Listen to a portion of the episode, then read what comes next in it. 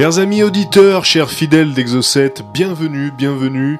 Euh, la semaine dernière, c'était un best-of, voilà, donc euh, malheureusement ou heureusement pour vous si vous aviez raté quelques émissions depuis le début de la saison, cette euh, semaine on revient avec du frais, avec de nouvelles histoires pour votre plus grand plaisir, je l'espère, nous l'espérons, Thomas et moi-même. En tout cas, nous, ça nous fait plaisir. Tout à fait, Mika derrière les machines a amené une caméra ce soir. Voilà, je vais Ouais. filmer un peu Exocet. Voilà, donc vous aurez probablement les images en exclusivité sur, euh, bah, sur le blog, déjà de ton blog, Mika, le blog de Vision Décalée, peut-être. Euh, non, je les mettrai sur. euh, je te les filerai, tu les mettras sur ton blog euh, Exocet. En tout cas, euh, Je mettrai que les photos porno que j'ai prises de vous avant. ça c'est bien. De toutes les manières, allez sur rage.fr, qui est le portail incontournable pour tout ce qui touche à Rage, et vous pourrez trouver le blog des différentes émissions, rage.fr. Ça sera mal filmé parce qu'en même temps, je fais de la technique de la radio. Mais c'est- je comprends tout à fait, je, je tolère. Alors, ce soir, je vais démarrer par une histoire. Alors au début, je voulais la qualifier d'histoire surprenante, troublante, intéressante, mais je me dis que dans une émission comme la nôtre, dont le concept est de raconter des histoires intéressantes, c'est peut-être un petit peu redondant et galvaudé à force de dire que les histoires sont intéressantes. Oui, c'est un fait, on le sait, sinon on n'en parlerait pas. Donc euh, c'est une histoire, euh, en tout cas méconnue, voilà, pour le moins. C'est l'histoire des corps incorruptibles. Les corps qui ne pourrissent pas, qui ne veulent pas pourrir. Alors, euh, en 1996, un certain Joachim Boufflet, qui est un historien catholique, donc un historien de l'Église, se rend sur la tombe d'une bonne sœur, une bonne sœur morte dans les années 50, parce que son entourage, donc l'entourage de la bonne sœur, a déposé une demande de canonisation. Alors, vous savez comment ça se passe quand euh, quand on Non. veut. Quand on veut, alors je, je vais- non. je vais vous expliquer. Quand on veut euh, qu'une personne soit canonisée, c'est-à-dire quand on veut qu'une personne soit déclarée comme sainte, il faut déposer une demande au Vatican. Voilà. Donc, si vous aimez particulièrement un voisin, un ami, une connaissance, eh bien, vous allez au Vatican, vous dites j'aimerais bien que un tel devienne un saint, Euh, comme moi, voilà, Saint Mi, Saint Mikaka, peut-être éventuellement. Moi je pense si que ça jamais je bien. décède un jour, j'aimerais bien me faire canoniser les copains. Alors, euh, à partir de la demande, le Vatican met en place toute une enquête hein, pour, bah, pour valider euh, la, valeur de, cette demande, hein, pour vérifier si la personne effectivement mérite le statut de saint, parce que c'est quand même un club très fermé. Et euh, donc là, une des, une des formalités de cette démarche, c'est d'aller constater si les restes de la personne sont bien dans leur cercueil. Alors, avec Joachim Boufflet, un prêtre, un fossoyeur et un médecin légiste.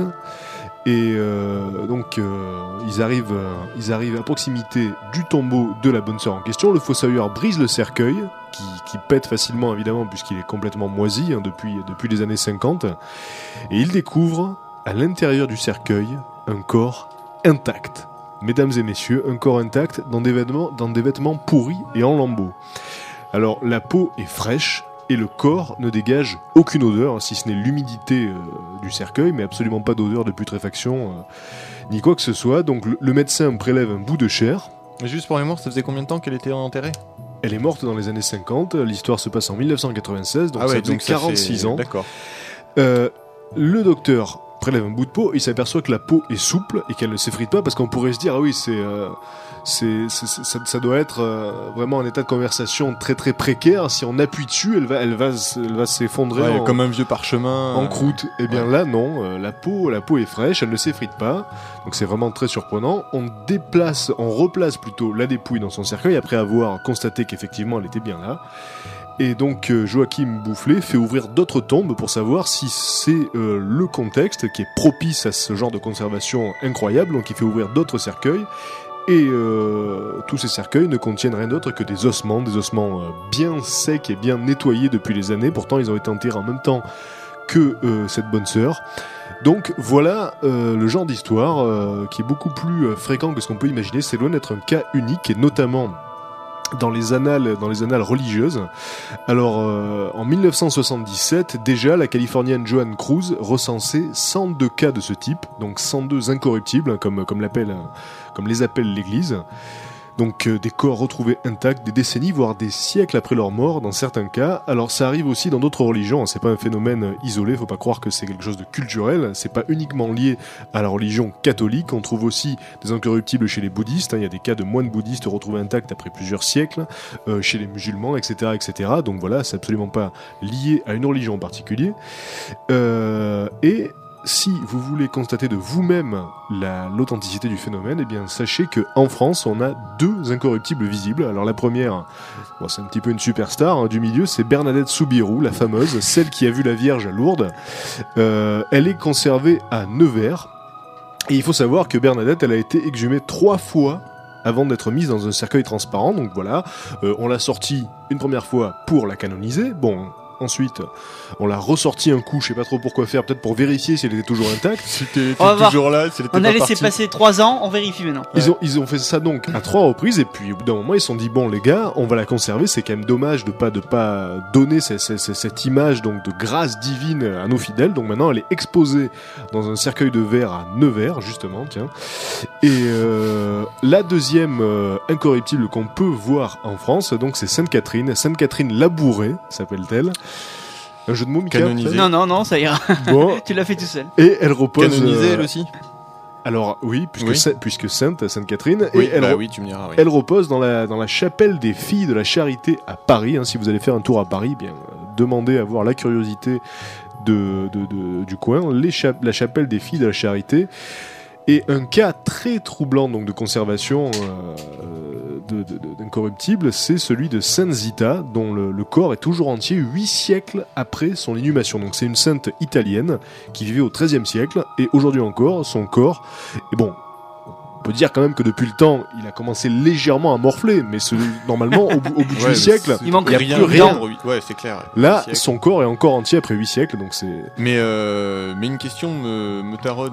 Euh, Très bon. C'est euh, comment dire C'est que des, des, des gens, des saints ou des, des gens religieux qu'on retrouve comme ça Bah, c'est parce que c'est des gens qu'on a dû ouvrir le cercueil. Et le Voilà. meilleur moyen de Non, le cercueil, c'est de dans- dans canoniser. Voilà, mais dans le listing, on a que des religieux. Alors, le truc, c'est que on sait que ça arrive aussi à des gens tout à fait normaux, qui Puisque sont l'explication ni reli- scientifique. Voilà, mais- qui sont ni religieux, ni saints, ni quoi que ce soit. hein. Euh, je me souviens que qu'ici même, il y a quelques semaines, on avait, parlé d'un homme euh, momifié sur son, sur son lit. euh, on l'a découvert cinq ans Mhm. après sa mort parce que justement, Exact. il n'y avait pas d'odeur euh, de putréfaction dégagée et on l'a retrouvé 5 ans après momifié pourtant il était ni sain ni quoi que ce soit donc ça C'est arrive vrai. pas que là mais le truc c'est que comme dans le cadre de l'église catholique pour le processus Voilà, de canonisation vérifie euh, le cadavre. on ouvre les cercueils et bien là forcément on peut constater le phénomène si ça se trouve dans les, dans les Mais cimetières donc, ce qui veut dire quand même que euh, ça doit être un phénomène assez fréquent, ce, ce truc-là, puisque vu le nombre de religieux sur lesquels on est tombé qui avaient cette caractéristique-là, on peut se dire que Oui, ça s'étend à un peu. à comme, comme je te l'ai dit tout à l'heure il y a 102 cas recensés 102 Seulement. Ouais, c'est vrai que c'est oui, quand- même pas, pas énorme. énormissime C'est sur les milliers oui Y a-t-il une explication scientifique? Alors, je vais, je vais y venir, hein. Euh, mais juste voilà, imaginez-vous que sous, euh, sous, le, sous la, la- la terre de, de- de- de tous les cimetières du monde, il y a probablement des tas d'incorruptibles, hein, de, de- de corps intacts, mais on ne le saura pas, puisque évidemment on va pas les sortir de leur cercueil. C'est sûr. Alors, euh, en temps normal, faut quand même rappeler, préciser qu'un cadavre ne fait pas belle figure très longtemps, hein, puisque quelques heures, quelques heures après la mort, des taches mauves qui sont dues à la stagnation du sang dans les veines commencent à apparaître sur la peau, et au bout de 36 heures environ, l'épiderme verdit au niveau de, de l'abdomen. Pourquoi? C'est parce que donc il y a des bactéries emprisonnées dans le tube digestif. bah, qui se mettent à migrer et à envahir le corps tout entier euh, pour dégrader les tissus. Donc en fait, les bactéries qui nous servent à digérer les aliments, bah, elles se mettent à nous digérer eux-mêmes, euh, nous-mêmes. Donc, il faut quand même préciser que, contrairement à ce qu'on pourrait croire, il est rarissime que l'Église catholique déclare un cas miraculeux, parce que là, on pourrait penser qu'il s'empresse justement de considérer ces cas-là comme des preuves de l'existence de Dieu, comme de vrais miracles. Eh bien non, en fait, c'est très très rare que des cas de, de, de conservation comme, ce, comme cela soient considérés comme miraculeux, puisque depuis quelques années, le Vatican, et ça c'est c'est quand même assez drôle, dispense une formation en sciences des phénomènes extraordinaires, donc il pourrait nous appeler en tant que conseiller. et, et dans ces formations, on apprend donc aux prêtres, curés ou à qui le veut, euh, à trouver l'explication euh, à la conservation de certains corps, hein, entre autres phénomènes donc euh, euh, qui, qui sont liés au folklore religieux. Alors le pape Jean XXIII par exemple fut découvert intact 37 ans après sa mort, mais ce qu'il faut savoir, c'est que depuis le milieu du XXe siècle, tous les papes reçoivent, reçoivent une injection de formol après leur décès pour la présentation aux foules. Pour ça être doit changer beaucoup de choses, ça aussi, effectivement. voilà. Et donc pour que pour que leur dépouille soit présentable aux foules, forcément, on leur injecte du formol. Bon, alors le formol, ça repousse les micro-organismes qui sont responsables de la décomposition et ça repousse aussi les larves d'insectes qui sont bah, qui sont assez friandes Ça de gonfle un cadavres. peu les tissus aussi. Enfin, En tout cas, le- l'action essentielle, c'est ça, c'est repousser les micro-organismes et donc les larves d'insectes qui se nourrissent des cadavres. Bah, c'est Mais- un peu logique, surtout que les papes sont exposés au public relativement longtemps, Voilà. donc euh, c'est un peu un passage obligé. Mais en plus de ça, parce que voilà, il faut rappeler que lui, il est resté intact 37 ans. Or, ce genre de traitement, c'est pour la durée de l'exposition aux foules, ça tient quelques semaines au plus, puis après ça se dégrade. Or, lui, il est resté 37 ans comme ça. C'est parce que, en plus du traitement au formol, lui, il a été enterré dans trois cercueils. Rien que ça, donc trois cercueils, et euh, du coup, les micro... Voilà, et du coup les micro-organismes n'avaient pas d'oxygène pour se multiplier, hein, évidemment, puisque c'était ca- carrément hermétique. Alors certains prétendus incorruptibles aussi ont été tout simplement embaumés, hein, voilà une autre explication, comme Sainte Marguerite de Corton par exemple, mais comme elle est morte celle-ci au XIIIe siècle, évidemment le détail est oublié par le peuple au fil du temps et on constate simplement qu'il y a un corps intact et qui est pourtant mort depuis des siècles, mais on oublie qu'à la base elle avait été donc euh, euh, embaumée par, Mhm. par ses fidèles parce que donc elle avait fait du bien autour d'elle et euh, on s'est aperçu voilà qu'il y en a beaucoup parfois qui, qui sont incisés euh, euh, dans, Quelque part, qui sont des faux incorruptibles, quoi. Voilà, on les, on les a incisés pour donc retirer les organes, pour traiter leur peau euh, avec des, des épices, des onguents, avec des, des techniques qui étaient utilisées déjà chez les, chez les Égyptiens. Donc euh, voilà, là, rien de surnaturel dans ces mais nombreux sont les saints quand même qui ne portent aucune trace d'embaumement. Donc, euh, et les scientifiques avancent une autre hypothèse, c'est que les corps euh, entrepos- entreposés dans des, dans des lieux qui favorisent la préservation des chairs, donc forcément se momifient naturellement. Et, euh, et c'est le cas euh, des cryptes qu'on peut trouver dans les cathédrales. hein. Mhm. donc dans ces cryptes-là, la température est fraîche et constante été comme hiver. Et euh, c'est deux critères qui limitent la prolifération de tous ces micro-organismes qui, bah, qui, décomposent, qui décomposent les tissus. Alors il y a d'autres tombeaux qui présentent une atmosphère très sèche, et tout ça c'est des, facteurs de conservation. Bien sûr. Et il y a euh, un tombeau particulièrement surprenant qui se trouve à Palerme en Sicile et qui s'inscrit vraiment euh, dans, un, dans un parcours de l'étrange, je dirais, euh, dans un parcours idéal. Moi, je- c'est vrai que je J'ambitionne assez, euh, assez largement donc de faire une sorte de tournée mondiale de tous les endroits vraiment surprenants et étranges à Mais voir. si, faut- si tu fais ça, faut que tu fasses un guide. Enfin, c'est complètement hors sujet que le truc, mais. Ah non mais c'est clair. Et donc cet endroit-là s'inscrit On le vendra. Ouais. s'inscrit totalement dans la tournée puisque donc euh, ça, c'est le, c'est le cimetière des Capucins à Palerme, ça se trouve en Sicile. Et dans ce, dans ce, ce, ce cimetière, ce, c'est- c'est- cette catacombe plutôt, puisque donc elle, est, elle se trouve sous terre, il y a 8000 corps entreposés, et ils ont été entreposés entre le 16e et le 19e siècle, euh, et certains sont parfaitement momifiés. Mais naturellement, voilà, il n'y a, a pas eu d'emba- d'embaumement, voilà, euh, donc tout ceci est naturel, et donc ces cadavres ont simplement perdu leur eau progressivement avec le temps, la peau s'est desséchée, a pris l'apparence d'un vieux cuir tanné, et euh, il n'y a plus de prise évidemment aux bactéries et aux moisissures qui ont besoin de chaleur et d'eau pour, pour se développer. Et oui, Le vieux cuir tanné, ça a un aspect cutané? C'est un aspect de vieux pané. ouais. Euh, ce qui est très surprenant, ce qui est très surprenant dans ces catacombes-là, c'est la mise en scène des corps. Donc il y en a des centaines, des milliers, et, euh, et donc on les voit alignés sur des murs, sur de très longs couloirs, et c'est vraiment une vision particulièrement morbide et horrible parce qu'on se croit à l'intérieur d'un film d'horreur. Vous voyez par exemple euh, tout un couloir occupé par des prêtres, donc en habit de cérémonie, mais morts, et comme ils sont pas conservés, euh, comme ils sont pas conservés de manière artificielle. Eh bien, c'est- ils sont pas très très beaux non plus. Hein. On, Ouais, dirait, on dirait ouais, un peu des zombies. Non, effectivement, ils ont, ils ont des gueules de zombies et parfois ils sont capturés dans, dans, dans la mimique de, de la mort. On a l'impression qu'ils hurlent euh, avec, donc, avec, des, avec orbites vides, donc c'est très très flippant. Mm. Et il y a une salle euh, réservée aux hommes, une réservée aux femmes, une réservée aux enfants, et les enfants sont souvent mis en scène.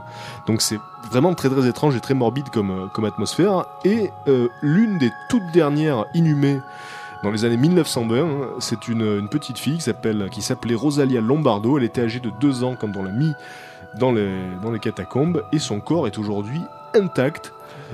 Mais bon, il faut quand même préciser qu'en plus des conditions propices de, de ces catacombes-là, elle avait été conservée euh, par, euh, par un savoir-faire euh, bah, qui, qui, qui s'est perdu aujourd'hui, hein, puisque donc euh, le, le, créateur c'est un docteur.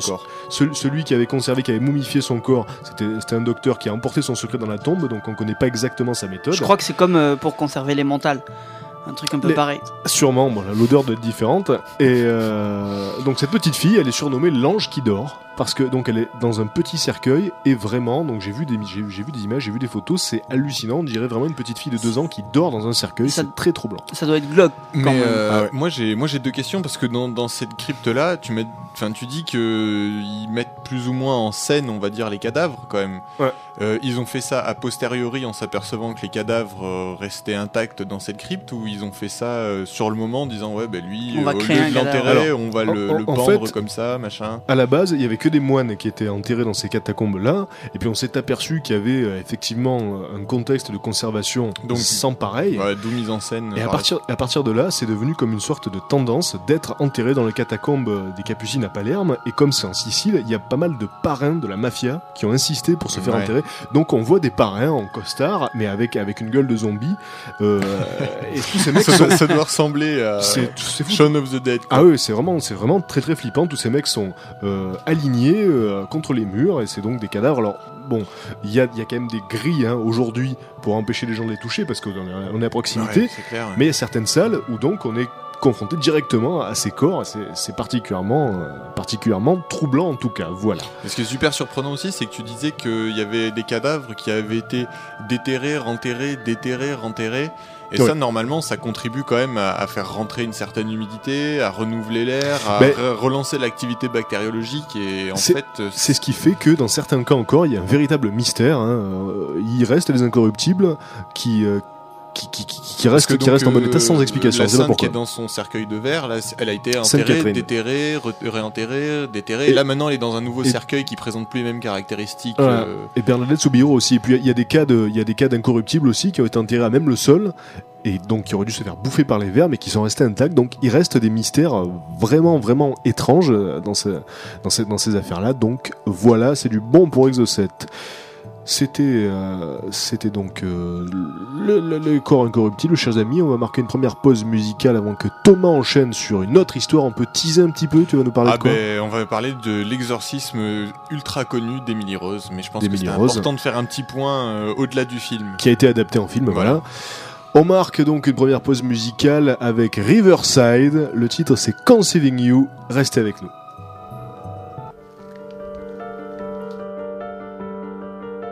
I've been watching you, waiting for the right moment to make the first move. Do you wanna know why I keep avoiding your eyes and why I'm running away? It's crazy, I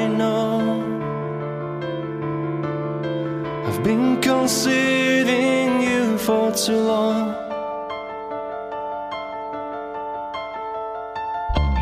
Oh, maybe I'm destined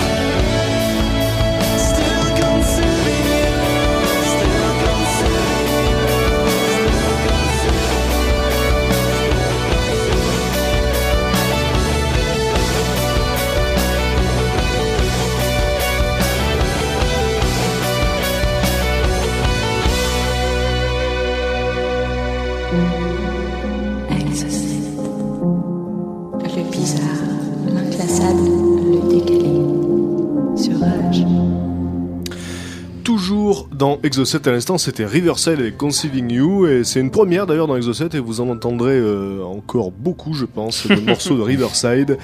Euh, nouvelle découverte, donc, rock de, groupe de rock progressif polonais que j'affectionne particulièrement. Voilà, en première partie d'émission, je vous parlais des corps incorruptibles, hein, ces corps qui ne veulent pas pourrir, qu'on trouve fréquemment euh, chez, euh, chez les religieux, euh, et on a compris pourquoi aussi, hein, c'est parce que c'est souvent les religieux aussi qu'on exhume pour les processus de canonisation. Et Thomas va nous parler à présent de... De l'exorcisme d'Emily Rose. Alors, Émi- Oh, Oh.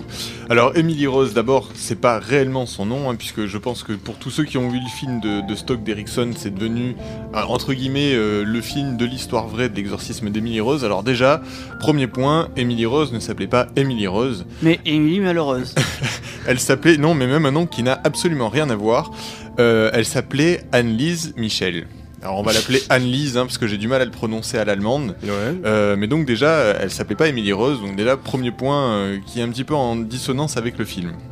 Alors maintenant, on va s'attaquer un petit peu à, son histoire. Donc Anne-Lise est née, euh, est née en septembre 1952, le 21 septembre plus exactement, et c'est une fille qui a eu euh, durant toute son enfance une vie euh, relativement normale, enfin une vie d'enfant entre guillemets classique. La seule différence qu'elle avait un petit peu avec les autres enfants de, de son quartier et de son école, c'est qu'elle était dans une famille extrêmement religieuse et que c'était une fille d'une très grande piété. Apparemment, en tout cas, c'est comme ça que tout le monde la décrivait. Mais, euh, mais du jour au lendemain, sa vie a basculé. Et euh, quand on dit du jour au lendemain, c'est vraiment du jour au lendemain. Elle s'est réveillée un matin, un jour de 1968. Et elle s'est mise à trembler et à ne plus, elle n'arrivait plus du tout à contrôler son corps. Donc plus aucun muscle ne répondait ni quoi que ce soit. Elle gigotait dans tous les sens. Plus aucun contrôle sur elle-même.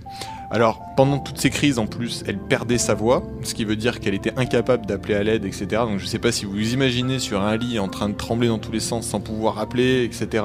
Donc, elle a jamais pu appeler ses parents pendant ces crises-là.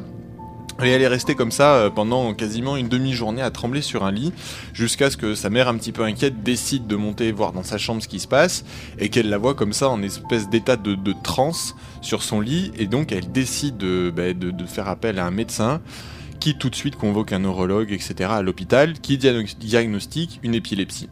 Effectivement, euh, au vu des premiers symptômes, l'épilepsie a l'air euh, quelque chose de plus que, plus que probable. Alors, les attaques se poursuivent un petit peu comme ça pendant euh, un ou deux mois, plus que de façon régulière, hein, quasiment tous les jours, ou au moins une fois tous les deux jours, elle a ces, ces- ces espèces de, mini-crises, si on peut dire. Malgré le traitement que lui donnent les médecins, puisque forcément elle est suivie avec un traitement médicamenteux, etc. Rien n'y fait vraiment. Et en fait, un jour, elle commence euh, à voir des visages démoniaques se dessiner sur les gens qui l'entourent, en fait, euh, quand elle est en train de prier à l'église. Donc, elle allait à l'église quotidiennement. Et là, ben, à chaque fois qu'elle y retourne, euh, les gens autour d'elle, au moment où elle prie, se, mettent à la regarder et à se déformer, à grimacer, à voir, d'après sa description, des visages démoniaques. Ajouté à ça, forcément, elle entend des voix aussi. Enfin bref, toute une ambiance, ma foi, plutôt sympathique. Euh, Et elle, donc Annelise décide d'en parler au médecin quand même pour, euh, leur, lui expliquer, les symptômes qu'elle a. Et là, il faut dire que les médecins euh, tombent un peu des nues et ne savent vraiment plus comment l'aider, puisqu'elle a déjà un, traitement euh, médical extrêmement lourd, etc. Bref, normalement, elle aurait dû réagir à ça et ses crises d'épilepsie auraient dû s'arrêter. Et pourtant, pourtant, ça continue et elle hallucine de plus en plus sur des choses assez, assez terrifiantes à voir, puisque elle, elle commence à voir des cadavres, elle commence à voir, enfin, des tas de phénomènes bizarres qui se passent, euh, des bruits qui tournent autour d'elle, etc. Bref, une espèce d'hallucination un petit peu malsaine comme ça.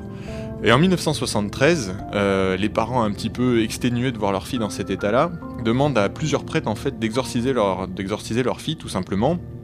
Euh, parce que bah, ils considèrent que prendre les médicaments c'est peut-être plus forcément utile vu qu'ils ne font aucun effet. Le seul problème c'est que pour pratiquer un exorcisme, il y a plusieurs caractéristiques auxquelles il faut répondre. Alors la première c'est qu'il faut d'abord avoir parlé une langue qu'on n'a jamais apprise. Euh, il faut avoir aussi des pouvoirs surnaturels et surtout il faut se sentir gêné, voire refusé de tous les objets religieux qu'on nous présente. Mmh. Si on re- d'après l'Église, si on, on recoupe pas ces trois caractéristiques-là, on peut pas être sujet à l'exorcisme puisqu'on n'est pas possédé. Donc apparemment là, elle parlait pas d'autres langues, donc euh, elle- pour l'Église, elle n'était pas possédée. Eh, non, parce que c'est vrai que dans, dans certains cas d'exorcisme, euh, les, euh, les, les, les patients, entre guillemets, donc les clients, euh, se mettent à parler en latin, en sanskrit, euh, etc. Exactement. Parfois sans jamais avoir appris la langue. en Parfois question. sans jamais avoir appris la langue en Ouais. question. Donc, euh, ben, forcément, donc les parents, euh, un peu désespérés, laissent faire les choses. Et en 74, un nouveau prêtre vient examiner la Anne-Lise et décide d'accepter de, de faire l'exorcisme, malgré le fait que sa hiérarchie s'oppose et mette son veto et son interdit absolu là-dessus. Euh, mais bon, lui, euh, voyant que les crises deviennent de plus en plus violentes, etc., qu'en plus euh, Annelise commence à devenir extrêmement violente, tant en parole, puisqu'elle se met à insulter euh, tout le monde, mais aussi en geste, puis que- puisqu'elle commence à battre ses parents, à les mordre, etc., à leur arracher des lambeaux de chair, enfin bref, elle commençait vraiment à devenir très tendue, et en tout cas, à mon avis, très difficile à vivre dans la maison. Donc le prêtre, le prêtre décide de, de pratiquer l'exorcisme. Et en 75, euh, finalement, euh, à force d'apporter des preuves comme ça à l'Église, euh, de justement ben, de langues étrangères qu'elle ne connaît pas, qu'elle arrive à parler, etc., que le prêtre enregistre, eh ben, ce dernier arrive à convaincre sa hiérarchie que effectivement ben, Annelise est possédée et que l'exorcisme est la seule solution. Donc l'Église accepte de pratiquer un exorcisme encore plus poussé. Là, il se retrouve avec quasiment trois prêtres. Alors pendant toute cette période, Annelise refuse catégoriquement euh, de manger, euh, déclarant que de toute façon euh, les démons l'empêchent de le faire, donc elle, elle peut pas du tout manger.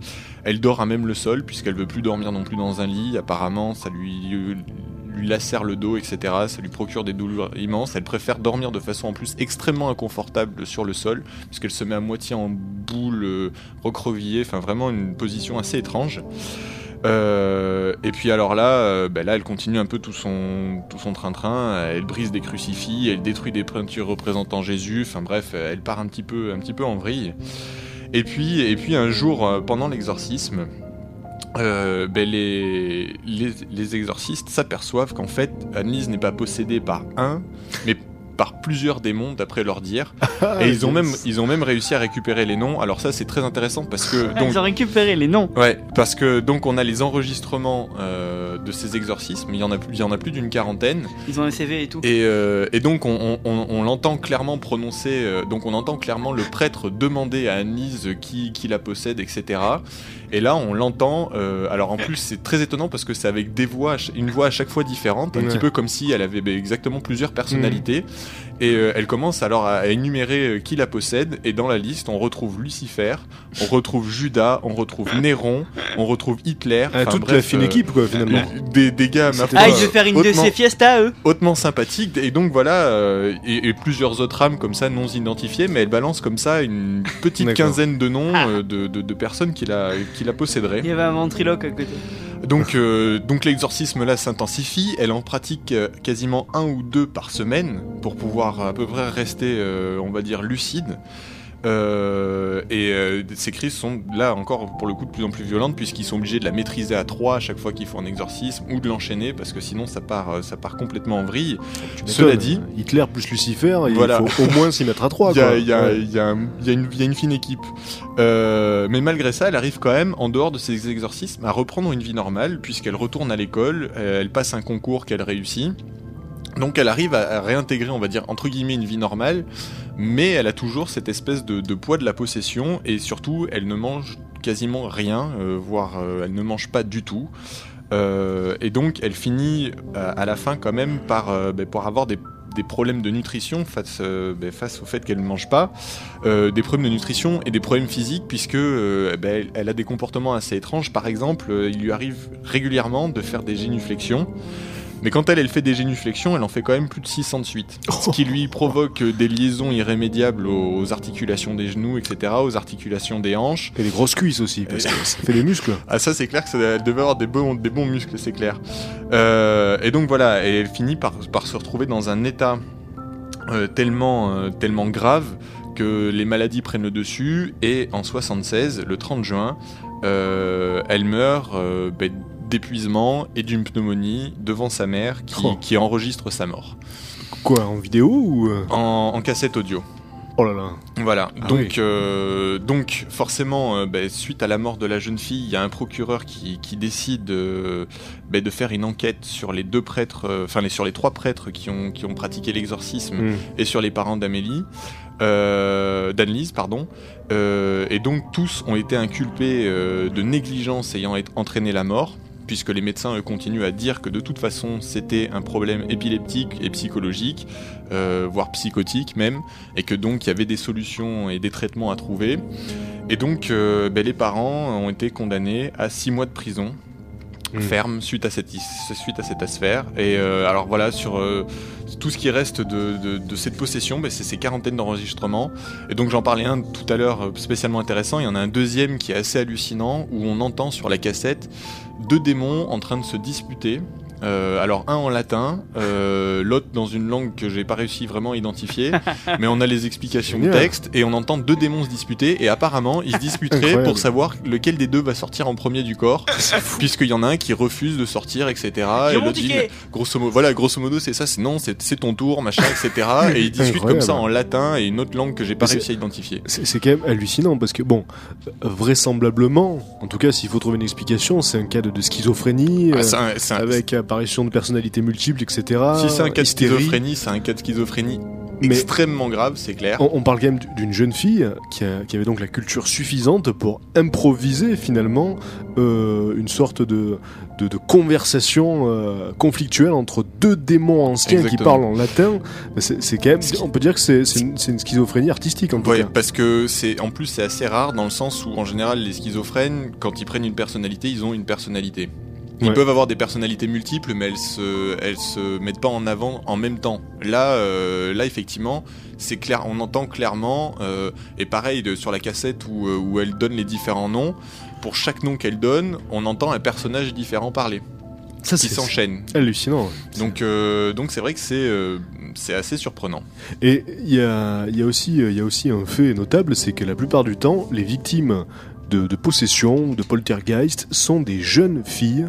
Euh, pubères en général euh, ou qui, qui, qui, qui, sont euh, qui, qui, viennent juste de franchir la puberté et c'est le cas par exemple dans le poltergeist d'Enfield qui est un des Mhm. plus célèbres avec cette jeune fille qui, qui était soi-disant donc malmenée par une entité il y a bon le cas d'Emily Rose et puis les exorcismes en général on parle de jeunes filles alors on peut se demander s'il n'y a pas une, une analogie un parallèle, un parallèle à faire une période difficile de leur adolescence qui serait donc comme ça euh, convertie transformée en trouble psychologique Enfin, c'est il y a un parallèle à je pense. c'est- Oui, c'est fort possible. Non. Enfin, je veux pas m'avancer dans des explications psychologiques non Ah, non plus, plus, c'est euh, des- hasardeuses. c'est les hypothèses hein, mais c'est les euh, mais peut-être euh, qu'elles sont plus euh, vulnérables, mais du je- coup les esprits ils viennent plus facilement vers eux, c'est tout. je pense que ça recoupe. je pense que ça recoupe un petit peu aussi, par exemple, les, phén- les phénomènes d'hystérie qu'on retrouve euh, essentiellement euh, chez les femmes et peu chez les hommes. Ah, c'est vrai que moi si, euh, si j'étais Lucifer je- L'hystérie, euh, la maladie, hein, si, je. Si j'étais Lucifer, je préférerais rentrer dans le corps d'une jeune fille euh, plutôt que plutôt que d'un. Enfin, ouais, vieux, mais j'attendrais qu'elle ait au moins 18 ans, moi, tu vois. Enfin, Ah, voilà, c'est Lucifer en même temps. Il n'y a pas de race, Lucifer. Hein. 18 ans, il regarde pas lui. hein. Ah non, non, il, Ah oui. il est comme ça, Oui, lui, il y il a est à poils. l'ancienne. Il y a les poils. Mais donc voilà, c'est c'est un des exorcismes les, les plus troublants qui, qui soient produits. Mais donc et surtout sur lesquels on a des, des, des, des bases euh, un petit peu un petit peu sympas à explorer, qui sont les cassettes audio. L'exorcisme d'Emily Rose, c'est euh, c'est peut-être donc l'histoire qui a inspiré le film L'Exorciste. Alors déjà donc euh, c'est pas l'exorcisme d'Emily Rose, c'est l'exorcisme d'Annelise Michel, puisque Ah oui, c'est son vrai, nom. vrai. Euh, et je pense, je pense effectivement, je pense effectivement que euh, en tout cas euh, il y a plusieurs points comme ça qui se recoupent, euh, notamment par exemple ben, l'idée où euh, où elle va donner le nom euh, des, des démons qui la possèdent. On retrouve ça dans l'exorciste. Alors elle en sort pas une liste aussi grande. Hmm. Il y en a qu'un seul, mais euh, il y a cette idée avec la voix qui change, etc. Pas Zouzou dans L'Exorciste, pour votre culture. Eh, peut-être qu'ils en ont donné qu'un parce qu'ils trouvaient que ça faisait trop d'en donner plusieurs. Et ils vont pas nous croire. On en donne qu'un. Oui, voilà, mais en tout cas, c'est clair que euh, on, on sent le terreau à tous ces, à Ah. tous ces films-là. Mais, mais autant, c'est c'est seulement une super comédienne. Ah, si c'est- si c'est le une cas, elle est arnaque. très douée alors. Mais le truc, c'est qu'elle en est morte. donc, elle en euh, est quand même morte. Ah, mais ouais, mais elle a joué son rôle jusqu'au bout, quoi. Elle rigole pas, Elle est quoi. morte sur elle les voulait planches. l'Oscar, là. elle est jusqu'au morte bout, sur les euh. planches. Ah ouais. Non, Elle mais triche c'est- pas. ça les peut, planches. ça peut effectivement, euh, ça peut effectivement être, euh, ça peut effectivement être un cas très grave de schizophrénie où euh, pendant que il y a une certaine personne qui prend possession du corps, euh, eh ben, cette personne-là décide d'aller apprendre le latin, etc. Elle, elle en est pas consciente parce que c'est un autre de ses personnages et du coup, elle apprend le latin parce qu'il faut quand même expliquer comment. Là, là, ce qui est un peu surprenant, c'est comment expliquer. Euh, c'est comment expliquer qu'elle connaît des langues qu'elle n'est pas censée avoir apprises. La seule solution. Oui, ça c'est- clair que ça fait partie des, des mystères inhérents à- aux exorcismes, aux cas de possession. C'est- très, bizarre, effectivement. Il y a Ouais. des, choses que, que ces gens ne sont pas censés savoir, ou parler de lieux qu'ils n'ont pas connus, ou d'époques qu'ils n'ont pas connues, comme si effectivement ils étaient donc euh, possédés par d'anciens démons qui ont, euh, qui ont comme ça traversé le, le temps et, Mm. et- et l'espace. En tout cas, euh, voilà, merci Thomas pour cette bien belle histoire. On marque une deuxième pause musicale et on se retrouve après pour parler d'un personnage très mystérieux, Fulcanelli. Restez avec nous.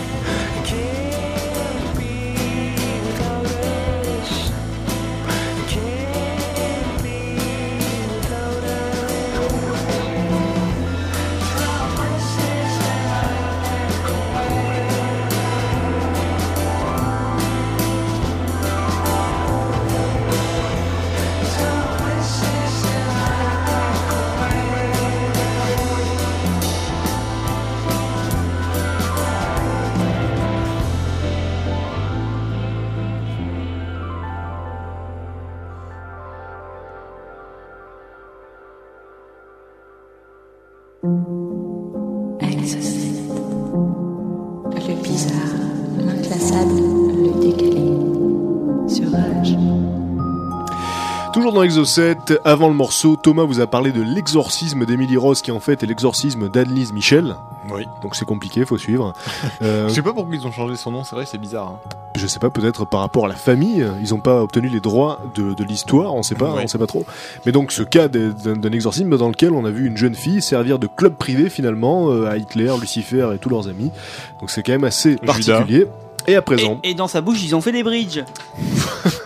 pas mal. Non, elle est pas mal ça. Celle-là est jolie. Club privé. Ouais, ouais, bah ouais, Euh, ouais, ça est sympa. Je vais à présent donc vous euh, vous parler d'un personnage particulièrement mystérieux. Alors euh, vous remarquerez que on en a on en a déjà évoqué quelques-uns euh, il y a quelques semaines. Thomas nous avait parlé de Roger Bacon et euh, Le roi du bacon.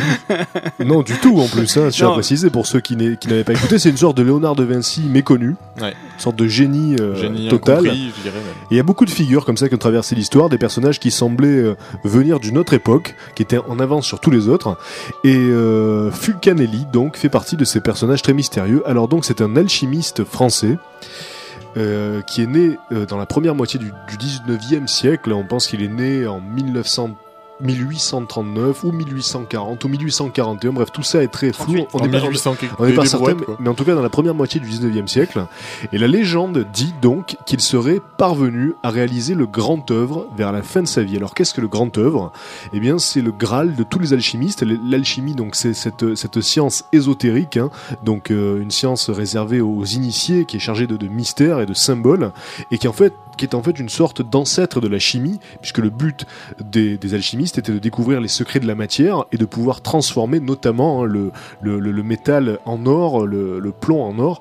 Et euh, donc, Fulcanelli serait parvenu, euh, d'après la légende, à réaliser le grand œuvre, ce qui, ce, qui, ce qui revient à dire obtenir les clés de la vie éternelle. Et il aurait également réussi à créer la pierre philosophale, qui est donc la, la clé euh, de, la, de la matière et de la vie, la maîtrise totale de la matière, qui permet de transformer ce qu'on veut en or, etc. Il en a fait des trucs. Alors voilà, ouais, c'est pas, c'est pas pour rien que, c'est que j'en parle ce soir. hein, euh, voilà. Alors, le truc, c'est que Fulcanelli a donc mystérieusement disparu au début du XXe siècle, en 1926, et, euh, Oula, il était vieux là. et il est l'auteur de deux ouvrages majeurs de la littérature ésotérique, hein, euh, qui s'appellent Le mystère des cathédrales et Les demeures philosophales. Alors ces bouquins, ces deux bouquins furent publiés après sa disparition mystérieuse en 1926, et, euh, et ce qui est très étrange, c'est que après sa disparition, il y a beaucoup de témoignages de personnes qui disent avoir vu Fulcanelli, qui disent avoir discuté avec lui alors qu'il était âgé de plus d'un siècle. Alors, notamment Eugène Cancelier, qui est lui aussi un personnage assez, assez mystérieux, c'était le disciple en alchimie de Fulcanelli. Et euh, donc, il raconte qu'il aurait rencontré son maître en 1954 à Séville, donc euh, plus de 30 ans après la disparition de Fulcanelli. Et donc celui-ci, Fulcanelli, lui aurait dit Tu, tu me reconnais? Il aurait dit à son disciple Tu me reconnais, c'est moi. Et, euh, Fulcanelli aurait dû être âgé de 113 ans. euh, en 1954 et euh, il faut savoir donc que Eugène Cancellier a préfacé les ouvrages de son maître donc les deux ouvrages et il affirme que Fulcanelli aurait bénéficié du donum dei donc euh, dans l'alchimie le donum dei c'est le don de Dieu hein, ce- ça signifie qu'il aurait découvert donc les secrets de la vie éternelle et qu'il aurait atteint l'immortalité. Alors l'identité réelle de Fulcanelli euh, fait, fait toujours débat, il y a beaucoup de polémiques, on ne sait pas trop à quoi s'en tenir par rapport à ce personnage. Déjà, on n'a pas de preuves réelles qu'il existait en tant que personne. Alors il est possible que, que ce soit le, le pseudonyme finalement d'un collectif d'alchimistes, Mhm. d'un groupe d'alchimistes donc.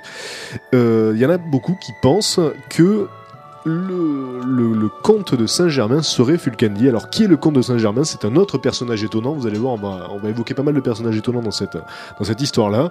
Alors, le comte de Saint-Germain, c'était un aventurier du XVIIIe siècle, donc plus ancien que Fulcanelli, qui parlait grec, sanskrit, latin, chinois, français, allemand, anglais et espagnol. Donc à l'époque, c'était quand même assez incroyable, hein, puisqu'on pouvait pas voyager Mm, Oui, et puis même, Aussi à, facilement même à notre époque. euh, Déjà aujourd'hui, Ouais. déjà aujourd'hui c'est balèze, mais à l'époque on pouvait pas voyager aussi facilement, l'éducation n'était pas la même, et donc lui parlait toutes ces langues comme s'il avait vécu plusieurs siècles et qu'il avait eu le temps donc de voyager et de les apprendre.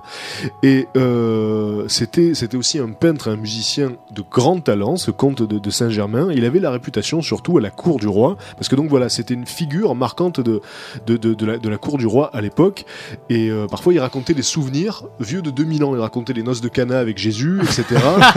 et, euh, et donc les, les, les gens, les gens Tu te souviens Non, j'étais pas là. Ah oui, c'est vrai. la, la cour, J'étais pas avec vous. voilà, la cour était fascinée par ce personnage parce qu'il était auréo- auréolé de mystère, on savait pas très bien à quoi s'en tenir par rapport à lui.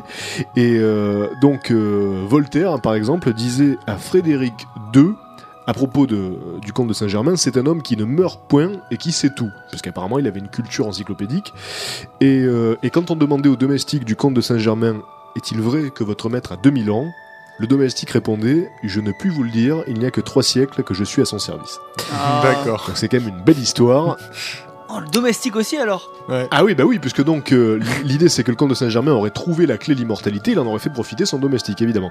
Alors, pour en revenir à Fulcanelli, les seuls éléments tangibles de l'existence de Fulcanelli sont ces deux ouvrages, qui sont donc des références absolues dans le domaine de l'alchimie, mais certains pensent que euh, qu'il serait euh, simplement l'œuvre de, de Cancelier, finalement, le disciple, hein, qui, en a, qui en a signé les préfaces. Mais alors Mhm. pourquoi Pourquoi se cacher der- derrière le nom d'un grand maître? Pourquoi finalement, s'il avait des connaissances aussi, euh, aussi élevées, pourquoi, pourquoi ne, ne pas les professer directement au lieu de se, se planquer derrière un nom? Euh, Jacques Bergier, qui est lui aussi un personnage vraiment fascinant, euh, raconte dans, euh, dans son ouvrage qui a eu un gros succès, Le Matin des Magiciens, euh, qu'il a rencontré Fulcanelli en 1937. Alors on va revenir sur Bergier après. hein. Donc voilà, il aurait rencontré Fulcanelli en 1937 et Fulcanelli lui aurait confié le secret de l'alchimie, le voici, il existe un moyen de manipuler la matière et l'énergie de façon à produire ce que les scientifiques contemporains nommeraient un champ de force. Ce champ de force agit sur l'observateur et le met dans une situation privilégiée en face de l'univers. De ce point privilégié, il a accès à des réalités que l'espace et le temps, la matière et l'énergie nous masquent d'habitude. C'est ce que les alchimistes appellent le grand œuvre, la compréhension universelle de l'univers. Voilà, c'est ce que Jacques Bergier prétend euh, que, Fulcanelli lui a dit donc. Alors Jacques Bergier, donc pour situer le personnage, c'était euh, c'était un scientifique, écrivain, aventurier, philosophe, espion, euh, résistant pendant la deuxième guerre mondiale. Il a subi la torture euh, euh, nazie, il a connu les camps et, euh, et c'était euh, c'était un personnage qui était fasciné par l'insolite, justement, par l'étrange, par le bizarre. Il a écrit beaucoup d'ouvrages et avec Louis Powell, il a écrit Le Matin des magiciens, qui est un une œuvre fondatrice, le manifeste de ce qu'on appelle le réalisme fantastique. Et le réalisme fantastique, finalement, c'est tous ces faits inexpliqués que, la science parfois, parfois préfère mettre de côté, parce que donc euh, les dogmes de la science sont parfois mis en péril par certains phénomènes étranges. Et donc notamment les ovnis, etc. Et c'est Ber- c'est Berger qui a largement contribué à la popularisation des, des, ovnis et de tous ces phénomènes-là, euh, en France en tout cas. Et, euh, et donc voilà, lui il prétendait avoir rencontré Fulcanelli, et pourtant c'était un homme très respecté de par son passé de, résistant, et puis par le fait que c'était un, un homme de lettres, et surtout il avait une mémoire et d'éthique, et la mémoire édétique ou éidétique, c'est- une mémoire absolue, comme il y en a qui ont l'oreille absolue, et bien il y en a qui ont la mémoire absolue, et ça lui permettait de se rappeler de tout sans forcer, sans réfléchir en détail, et donc voilà, c'est... euh, ses amis, son entourage l'appréciaient beaucoup pour sa culture sans limite, puisque voilà, il se rappelait de tout.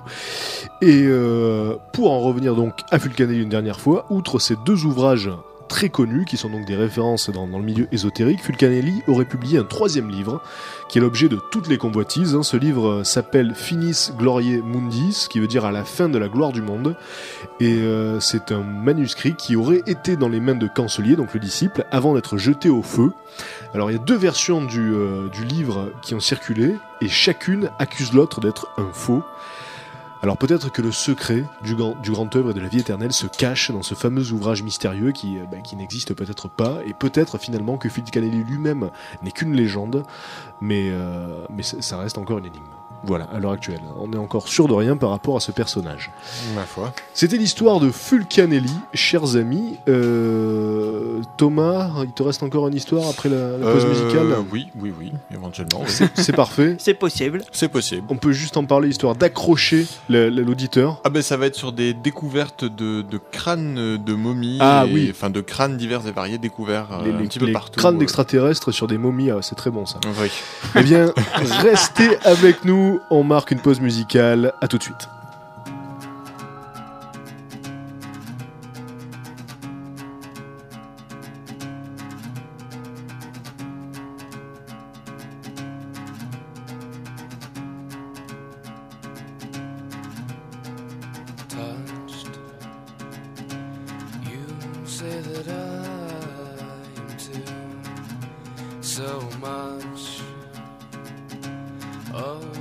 What you say is true.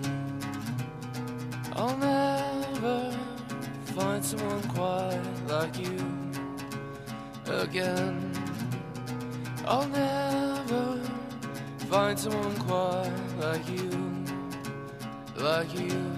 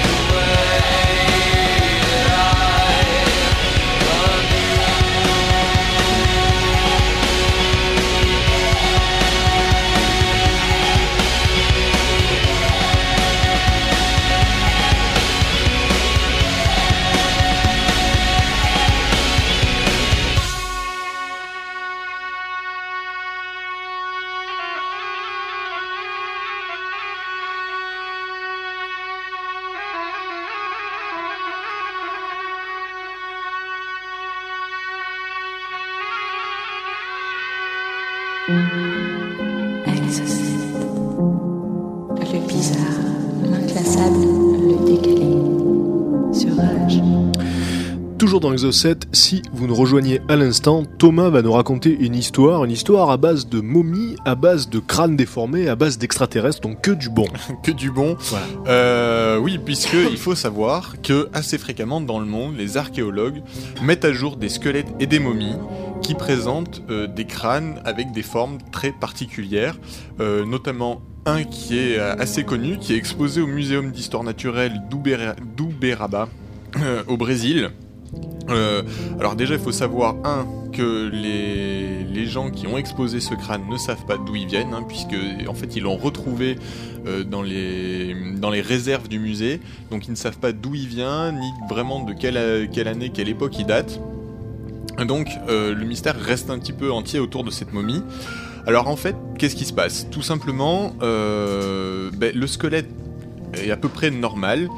Le seul, la seule chose qu'il y a, c'est que le crâne est extrêmement déformé, mais pas déformé, euh, pas déformé dans le sens euh, éléphantmanesque du terme. C'est déformé, c'est allongé. Voilà, voilà, c'est très propre. C'est euh, comme si, à la rigueur, le crâne venait d'une autre espèce et n'était pas un crâne humain. Voilà, ça fait pas crâne humain qui aurait pris des coups ou des choses comme ça. Euh, autre, euh, autre caractéristique bizarre euh, qui, recoupe un petit peu à chaque fois ces, squelettes de momies, c'est que les doigts de pied sont pourvus de six doigts. Et c'est quasiment systématique. Alors, il y a plusieurs hypothèses. hein. Forcément, la première, celle qui a été balancée comme ça de but en blanc par les défenseurs des, thèses les plus ésotériques et les plus paranormales qui existent, c'est les extraterrestres, puisque forcément, quand on tombe sur un squelette, on va dire humanoïde, mais avec un crâne euh, qui n'est pas humain, on a tendance à penser que c'est extraterrestre. Il y a une explication un petit peu plus scientifique qui s'appelle l'hydrocéphalie. Alors l'hydrocéphalie, c'est une maladie qui se caractérise tout simplement par en fait, donc dans le crâne, on a des, des liquides céphalorachidiens, ils s'appellent comme ça, des liquides céphalorachidiens, euh, qui se placent en fait euh, dans les ventricules cérébraux. Et, euh, et du coup, ça crée une pression interne à l'intérieur de la boîte crânienne telle que les os se déforment, surtout que c'est une maladie qui apparaît quand même chez les jeunes enfants où les os sont encore un petit peu souples, euh, un petit peu encore car- cartila- cartilagineux, donc qui ont cette possibilité de déformation. Euh, donc ça explique, ça pourrait expliquer Et- ces et- formes bizarres. Et c'est vrai que c'est c'est une déformation très euh, très impressionnante en tout cas, et on en a vu beaucoup euh, chez les enfants euh, nés à proximité de Tchernobyl après l'accident. Donc et c'est vrai que c'est très impressionnant et très difficile à vivre parce Et, que et ça peut et ça peut prendre des proportions absolument énormes puisque certains enfants malheureusement qui souffrent de cette maladie ont des crânes euh, quasiment euh, un profil quasiment plat Hmm. et ils ont un crâne euh, en- sans rigoler qui a une forme de crêpe on va dire qui est- extrêmement plat. Et, euh, voilà. Et tout est penché comme ça sur le côté. Et c'est assez horrible à voir. Et je pense que ça doit effectivement être très dur à vivre.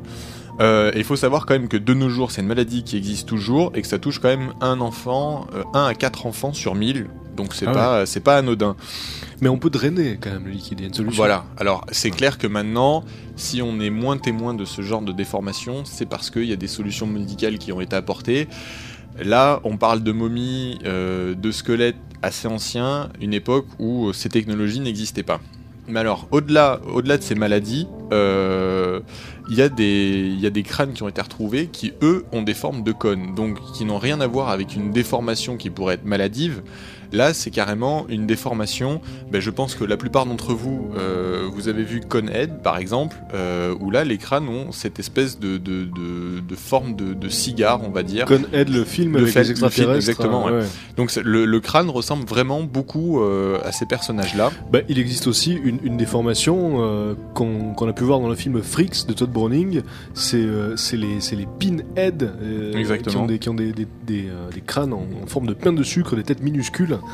Et ouais, c'est très impressionnant. Et donc là, euh, donc ces crânes-là, on en retrouve aussi également un petit peu partout dans le monde. hein, les, ar- les archéologues en déterrent régulièrement. Donc là, c'est plus des crânes qui ont à voir avec euh, un attrait maladif ni quoi que ce soit. Euh, c'est des crânes dont on pense qui ont été, en tout cas pour la communauté scientifique, toujours il y en a qui pensent que c'est des crânes extraterrestres ou d'une espèce Homo sapiens qu'on ne connaîtrait pas et qui aurait disparu, etc. Euh, pour les scientifiques, ils pensent que ces crânes ont été déformés volontairement. Alors soit à l'aide de liens et de sangles placés sur le, crâne des nouveau-nés, soit à l'aide de, berceaux, euh, ben, de berceaux qui seraient devenus en fait des espèces de, systèmes pour pouvoir mouler comme ça, un petit peu, un petit peu comme les, Chinois faisaient avec, leurs princesses pour leur faire des tout petits pieds, ben, ils empêchaient les pieds de grandir, ils les guidaient comme ça, ben là il y a des espèces de berceaux tuteurs pour donner cette, espèce de forme longi- longitudinale au, crâne. Donc ça c'est l'hypothèse effectivement la, plus probable. Euh, ce qui est un petit peu étonnant quand même, c'est que on en retrouve partout dans le monde. Donc on en trouve en Amérique du Sud, on en retrouve en, Afrique, on en retrouve en Europe, en, France notamment. Dans certaines régions françaises, on retrouve des cadavres qui ont cette caractéristique. On en retrouve en Norvège. Et que c'est vrai que euh, quelque part, si c'était un espèce de, rite dû à une espèce de culture religieuse un peu spécifique, ça serait pas épanché comme ça sur le monde. Les Égyptiens euh, momifiaient leurs cadavres. euh, en Norvège, on retrouve pas des momies puisque c'était, ça reste assez local vu que c'était culturel. Et là, c'est vrai que ce qui surprend un petit peu le, monde des scientifiques, c'est que cette espèce de, de- de mode de la déformation crânienne s'était penché un petit peu comme ça sur l'ensemble du globe jusqu'à provoquer euh, bah, des, des témoignages directs à notre époque de, de- de plusieurs centaines de cadavres comme ça qu'on déterre avec ces, ces formes bizarres. Alors, une- interprétation qu'on peut en faire, c'est que euh, de tout temps et dans toutes les cultures, les, les- les déformations euh, ou les anomalies physiques ont toujours suscité la curiosité, euh, parfois le respect. Euh, on sait que dans certaines cultures, les albinos, par exemple, sont rejetés. Dans d'autres cultures, ils sont Adulés. ils sont très respectés euh, et peut-être que les, les déformations donc crâniennes ont provoqué le, le même type de, de fascination et de Je, je, je, je pense quelque part, et c'est un petit peu, enfin, pas mal de, de, de, de scientifiques pensent un petit peu la même chose, c'est que euh, quelque part la taille du cerveau est le reflet, enfin la, la taille de notre boîte crânienne plutôt, est le reflet extérieur de, de notre intelligence Mm. entre guillemets. C'est-à-dire, on pourrait schématiser, plus on a une grosse tête, Mm. euh, plus il y a du contenant dedans, et plus on est intelligent forcément. C'est un raccourci un peu rapide, mais disons que dans une société un peu primitive, c'est un schéma qui pourrait facilement prendre, prendre pied. Et effectivement, euh, les, les- les fils de, de princes ou de, de hauts dignitaires, etc., euh, pour montrer leur supériorité, avaient tout intérêt à avoir le crâne déformé pour donner cette espèce d'illusion de supra-intelligence euh, due à cette espèce d'é- d'épanchement de la boîte crânienne, tout Mm. simplement. quoi. Donc c'est l'explication la plus probable. Et forcément, euh, ben là, euh, derrière, euh, derrière tout ça, traînent, toujours les, les théo- les théories extraterrestres et autres. Mais là, je pense qu'on est quand même face à, un- à des cas soit médicaux, soit socioculturels. Il n'en reste pas moins que c'est à chaque fois des témoignages assez intéressants et c'est à chaque fois des crânes avec des formes très particulières. Là, cette semaine, je, je vous mettrai quelques petites photos que j'ai récupérées à droite à gauche. Euh, on tombe vraiment sur des... C'est c'est vrai que quand on voit les photos, on peut pas s'empêcher de s'imaginer que- qu'on est face à des créatures humanoïdes, mais pas humaines. C'est Ah oui, c'est ça complètement. très, très Euh, notamment une alors qui qui, qui, qui représente un, un prince où euh, où en fait le corps est euh, une enfin l'ossature fait très adulte sauf que le corps doit faire moins d'un mètre en taille euh, en taille réelle et le crâne euh, doit faire à peu près 90 à 80 cm de large il est extrêmement grand et il a une forme de cœur. Enfin c'est vraiment très très étonnant très troublant. Et donc je vous mettrai toutes ces petites photos euh, Et toutes ces petites photos, vous le retrouverez sur le forum de Rage, rage.fr, .fr. une seule adresse, parce que euh, vous le savez, il y a beaucoup de beaucoup de- d'émissions qui ont leur blog sur cette radio, mais je prends le parti de donner que le site principal de la de la radio pour pas semer la confusion dans vos esprits, parce que c'est vrai que si on commence à balancer tous les noms de sites, euh, donc il y a un blog d'Exocet effectivement, mais vous le retrouverez sur rage.fr. Allez-y, vous allez sur le podcast et vous retrouverez tout ça. Euh, merci Thomas. On marque euh, la dernière pause musicale de cette soirée et on se retrouve juste après pour les infos insolites de la semaine.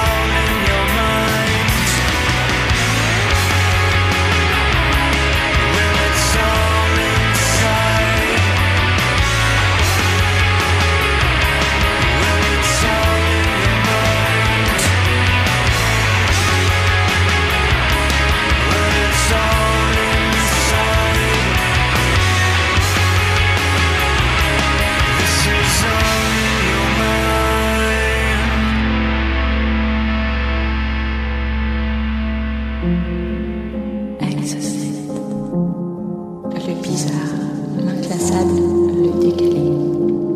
Rage.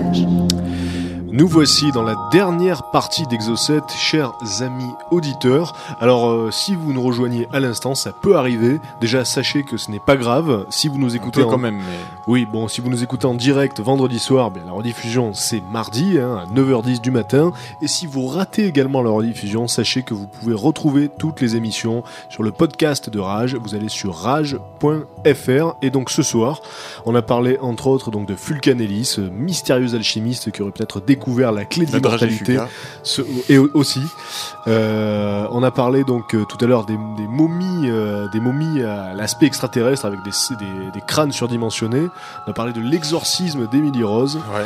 Et la première, euh, la première histoire que j'ai racontée en début d'émission, c'était les corps euh, incorruptibles. Donc ces corps qui ne pourrissent pas. C'était des bonnes histoires. Donc vous pourrez les retrouver à foison. Euh, C'est où Foison? Oui, c'est sur rage.fr. Foison, absolument. Foison.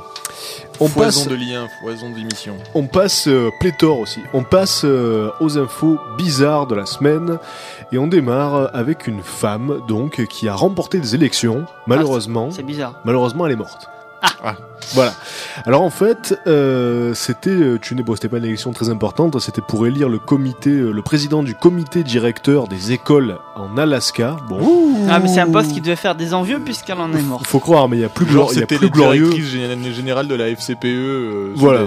Il y a plus glorieux comme, comme statut, mais bon. Et euh, donc en fait, euh, cette, cette femme qui s'appelait euh, Catherine Dunton était à égalité avec euh, avec son opposante qui s'appelait Donna Easton et elles, elles ont fini ex aequo, en fait. Il y a eu autant de voix pour les deux. Donc ils ont décidé de tirer ça à pile ou face. Le problème, C'est que le, le jour, le- le- non parce qu'elles étaient égalité, mais le jour même euh, où le résultat est tombé, à savoir égalité, eh bien Catherine est morte. Voilà. Donc du coup, bah, ils, ont été vraiment très emmerdés parce que la loi exige qu'on départage, donc ils ont fait pile ou face. Et le plus beau, eh C'est que c'est la morte qui a gagné. Bravo Catherine Donc voilà, c'est quand même assez terrible. Alors là, ils sont vraiment dans la merde. Parce Ils que ont maintenant jamais- Catherine doit réorganiser des élections Ah oui, et oui, oui, c'est ah chaud oui. quoi. Donc ils ont jamais vu ce cas de figure et donc Bah, là, Il faut qu'elle veuille euh, d'abord remettre son titre en possession. Exactement. Voilà, et tant qu'elle a pas bougé, hop, on fait rien. Donc là, le comité directeur des écoles de Hadak doivent trouver une remplaçante à tout prix. Mais euh, c'est quand même, c'est quand même assez marrant puisque donc ça, ça n'est jamais arrivé hein, ce type d'histoire là. Ils, ils, ils savent plus. À là-bas en Alaska, ils sont tous perdus en ce moment. Pour un, peu, pour un peu que son cadavre reste euh, bien intact clair. toute Ah oui, la vie. intact. C'est clair. Euh, une, une recherche particulièrement intéressante qui pourrait d'ailleurs remporter un prix Ig Nobel. hein. Vous savez les prix Ig Nobel qui récompensent donc les recherches scientifiques les plus incongrues, les plus insolites euh, et parfois les plus inutiles. Euh, donc c'est une recherche qui a été menée par euh, par un scientifique hein, qui est un professeur de physique à l'université centrale de Floride. Il s'appelle Costas Eftimius. C'est mieux. Il a un nom Ça n'est rigolo. pas gentil de se moquer des noms des gens. Costas Eftimius. Eftimius. Et donc Costas Eftimius, il était comme ça chez lui, euh, tel, Tranquille. tel un Costas Eftimius finalement, et puis il s'est dit, euh, tiens, je, je, je pense que qu'il est de mon devoir de pourfendre les, les, les croyances erronées euh, de- du, du- du peuple, parce que donc euh, c'est une sorte de, de Henri Brock, hein, vous savez, Henri Brock chez nous, c'est le leader des zététiques, hein, c'est donc ces scientifiques qui essayent de, de démystifier euh, toutes ces croyances populaires, et donc lui il a voulu faire ça avec les vampires, il dit, il y a des gens qui croient aux vampires, hein, non seulement le public, le grand public croit en l'existence des vampires parfois, Bah, il y a Buffy. mais heureusement, clair. heureusement qu'il y a Buffy. Mais le pourcentage de ces gens devient dangereusement élevé à son goût, en tout cas au goût de Costas Eftimius. Donc il a fait ce calcul pour démonter le mythe des vampires. Écoutez, c'est magnifique, c'est limpide comme des mathématiques. Et bon, euh, le problème c'est que forcément ça brise un peu euh, tout- tous les, tout- tous les, toutes les fantaisies qu'on pourrait avoir à propos des, des vampires. Donc euh, voilà l'idée. La légende dit que, euh, vous le savez, les vampires se nourrissent du sang humain et qu'une fois qu'une personne a été mordue, elle va mordre d'autres personnes. Donc ça se répand comme ça. Mhm. Alors FT Muse, voici sa logique. Il dit, on va admettre que le premier vampire est apparu le 1er janvier 1600. On va l'appeler Vampire 1. Voilà. à l'époque, la population était de V1. 530 millions d'habitants. Si le premier vampire de l'histoire arrive le 1er janvier 1600 qui mord une personne par mois, une seule personne C'est par pas mois, beaucoup, hein. donc on parle d'un vampire feignant. En plus, non, non. Il mange pas des masses. il mord une personne par mois, ça Il veut, court pas après, quoi. ça veut dire que dès le 1er février 1600, il y aura deux vampires. Ben oui. Oui. Bien. Mais attention, il mord de façon euh, précise. Mais Il mord bien. Donc un mois plus tard, ça veut dire qu'il y aura eu, il y aura quatre vampires, hein, Ouais. puisque chacun des deux va en mordre un. Et ah, ils donc, vont tous en mordre un par mois. C'est c'est- que des feignants. C'est- Et, et donc voilà, c'est vraiment dans une hypothèse de vampire très feignant et euh, donc c'est vi- effectivement le, le- le- le système du calcul exponentiel, ce qui fait que en deux années et demie seulement, toute la population originelle du monde Donc on Serait est tous devenu- des vampires, mais c'est ça la serait devenue des vampires et donc il n'y aurait plus rien à manger au Mais bout de c'est deux ça, ans la et demi. Mais ils se bouffent entre eux après. Bien sûr. Donc voilà, vous l'aurez compris, c'est bien triste, mais ce calcul démonte admirablement le mythe des vampires. Mais bravo Mais, euh, on rien trouver sur, à dire sur ça. le, sur le même calcul, on a tous du sang de Jules César. Ah, c'est beau ça. Ouais. Si, si on remonte, Aïe. si on considère sur des, des, des, des données statistiques le nombre d'enfants, etc., en fonction des périodes, nanana, enfin il y a tout un truc scientifique, donc c'est pareil, c'est un calcul exponentiel. On descend tous de Jules César. Mais oui, mais non, mais il y avait des gens avant Oui, non, mais bien sûr. Mais Et là, qui, et, et- et qui n'étaient pas affiliés à Jules César. Bah oui, donc et, sûr. et comment on fait pour ceux du qui descendent de la statistique. montagne c'est du jeu statistique. C'est un peu compliqué. C'est du jeu de Bah statistique. oui, mais il y a forcément une erreur puisque c'est faux. Non, c'est pas une erreur. Et si, puisque regarde, Mais si, l'erreur c'est toi. Il y a à l'époque de Jules César, ne serait-ce qu'à l'époque de Jules César, il y avait d'autres personnes. On va Et, finir c'est- et ces gens, C'est clair. il y avait d'autres personnes. Ces gens ont eu des enfants qui n'étaient pas les enfants de Jules César. Eh ouais. Donc mais c'est c'est bien oui. la preuve Mais qu'aujourd'hui. a ces enfants-là, qu'est-ce qui te dit que quelque part, euh, Ah, quatre non. générations après, ils se sont pas mis avec des gens qui avaient du sang, du sang, de machin. C'est beaucoup trop César. Ah oui, d'accord. Tu vois. Oui, mais alors si on parle de ce principe-là, ça Donc peut du marcher sang avec de- n'importe du quel sang de Jules personnage. César, je dis pas. Oui, ben n'importe. Oui, on voilà. a tous du sang C'est- de Charlemagne. C'est voilà, c'est ça, c'est histoire, c'est histoire d'attirer un petit peu le, le truc. Mais effectivement, on a du sang de n'importe quel personnage de l'époque de Jules César. Donc la morale, c'est que euh, on a tous du sang en commun, on est tous frères. et C'est beau, Exactement. C'est plus ça, la morale. C'est mignon. Mais on est tous des vampires, je vous rappelle. Et on est tous des vampires. Voilà. Euh, Cool. Alors, qu'est-ce que nous avons? Une histoire qui se qui se passe à Amsterdam. Non, elle est triste celle-là. Je, je la passe. Une autre histoire plus drôle. Oh, il est mignon. qui se passe dans l'Iowa. Donc c'est un jeune adolescent qui avait un pistolet à billes. Et euh, il a, c'était Halloween, alors il s'est dit tiens je vais m'amuser avec mon pistolet à billes et il a, euh, il a pointé son pistolet sur une voiture. Malheureusement c'était la mauvaise voiture on va dire, puisque la voiture s'est arrêtée et deux hommes en sont sortis avec des calibres 40 Ah, et en fait, c'était des policiers donc euh, en civil hein, qui, euh, bah, qui qui étaient en train de, pourchasser une voiture. Et donc ils ont ordonné à l'adolescent en question, Ryan Shelton, 15 ans, de lâcher son arme. et il pensait bien sûr que c'était un vrai flingue. hein. Donc il a jeté son arme évidemment. Et, euh, et il, est parti en courant. C'est, là que c'était la boulette. Ouais. Parce qu'au lieu de rester, il s'est barré. Bon, rassurez-vous, ça s'est bien passé. Il a juste été arrêté après. Et euh, donc, de- euh, ils lui ont pas tiré dans le les jambes. non, non, là, ça aurait été, ça aurait été quand même le- la cerise. Et donc, euh, les officiers ont simplement dit que bah, il s'amusait avec son pistolet à billes, mais que là, il était tombé sur la mauvaise voiture, effectivement. Ensuite, euh, on, fait, 10 ans de prison. on fait un petit Parce que détour, c'était une fausse arme, donc ça. Sinon c'était 20. un petit détour par Vienne. Voilà, avec un bosniaque de 36 ans qui s'est échappé d'une prison euh, autrichienne. Et en fait, il s'est enroulé. hein, si vous êtes amateur de Prison Break, vous allez voir que lui, il s'est pas emmerdé avec un puzzle tatoué sur tout le corps. Il s'est, donc en fait, il était euh, employé dans, euh, dans une des usines de la prison. Vous savez qu'il y a certains prisonniers qui travaillent comme ça. Et donc lui, il travaillait dans la fabrique de, de, de lampadaires publics, hein, de réverbères. Et euh, il assemblait des pièces de réverbères. Voilà. Et donc, qu'est-ce qu'il a eu comme idée? Il s'est dit, tiens, Caché dedans. je vais m'enrouler dans un des dans un des paquets comme ça de pièces de réverbère donc il s'est enroulé dans du plastique et euh, donc il a attendu que le camion de, de livraison qui était là pour récupérer les réverbères construits arrive et, et puis il, il a réussi fait- à s'échapper Il s'est fait passer pour un réverbère. Oui, c'est clair. C'est quand même fort alors il Ah, était mais c'était une euh, lumière, hein, ce mec, attention. ah oui, bravo, c'est vrai. Il était censé sortir en 2012. Et euh, donc Sorti en là, 2011. le livreur, euh, le, le livreur de camion explique qu'il est en train de conduire, puis là il s'est aperçu qu'il y avait comme un trou dans, dans, dans un des trucs, et, euh, et tout de suite il a reçu un coup de téléphone de la prison. On lui a dit, euh, on a un prisonnier qui s'est échappé, vous avez rien vu Il y, a, il y, a, il y a un réverbère dans une. Il y a un réverbère qui bouge, qui demande à sortir. Alors, bon, Donc voilà, bien joué. Alors est-ce qu'on a son nom? Euh, Mouradif H. Bravo à toi. Enfin bravo. Non, ne le faites pas chez vous quand même. Non, non. ne vous enroulez pas dans un réverbère. Merci. Et à- ne vous échappez pas de prison. Aussi. Voilà. pas- faut pas. On se retrouve la semaine prochaine. J'espère que vous avez pris du plaisir. Restez avec nous tout de suite. La suite des programmes de Rage. Exocet. Le bizarre, l'inclassable, le décalé. Sur Rage.